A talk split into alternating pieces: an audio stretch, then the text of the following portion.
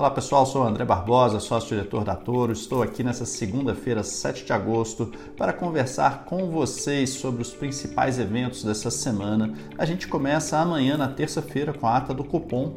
Essa vai ser uma ata bastante interessante porque nas reuniões anteriores do cupom a gente estava tendo unanimidade entre os diretores do Banco Central nas decisões e a reunião da semana passada, que reduziu os juros em 0,5%, ela foi bastante dividida, tá? Então foi necessário, inclusive, ali o voto de Minerva do presidente do Banco Central, Roberto Campos Neto. Vamos ver como que isso aí se traduz em eventuais pistas ou mudanças de linguagem na própria ata.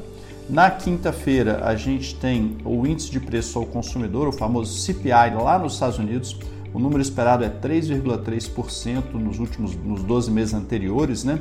que seria um leve repique em relação aos 3% reportados no mês anterior. Então, ou seja, a inflação já começando a subir um pouquinho de novo nos Estados Unidos. E aqui na sexta-feira a gente tem o IPCA, é, expectativas de mercado hoje de uma inflação de 0,07% contra uma ligeira deflação de 0,08% no mês anterior, tá?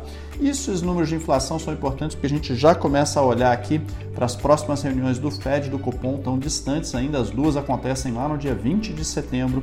Hoje a probabilidade do Fed de manter os juros está em 84% e o cupom tá, o mercado está aí esperando 74% de probabilidade, um novo corte de 0,5% e a possibilidade de 0,75 já vem inclusive se aproximando de 20%.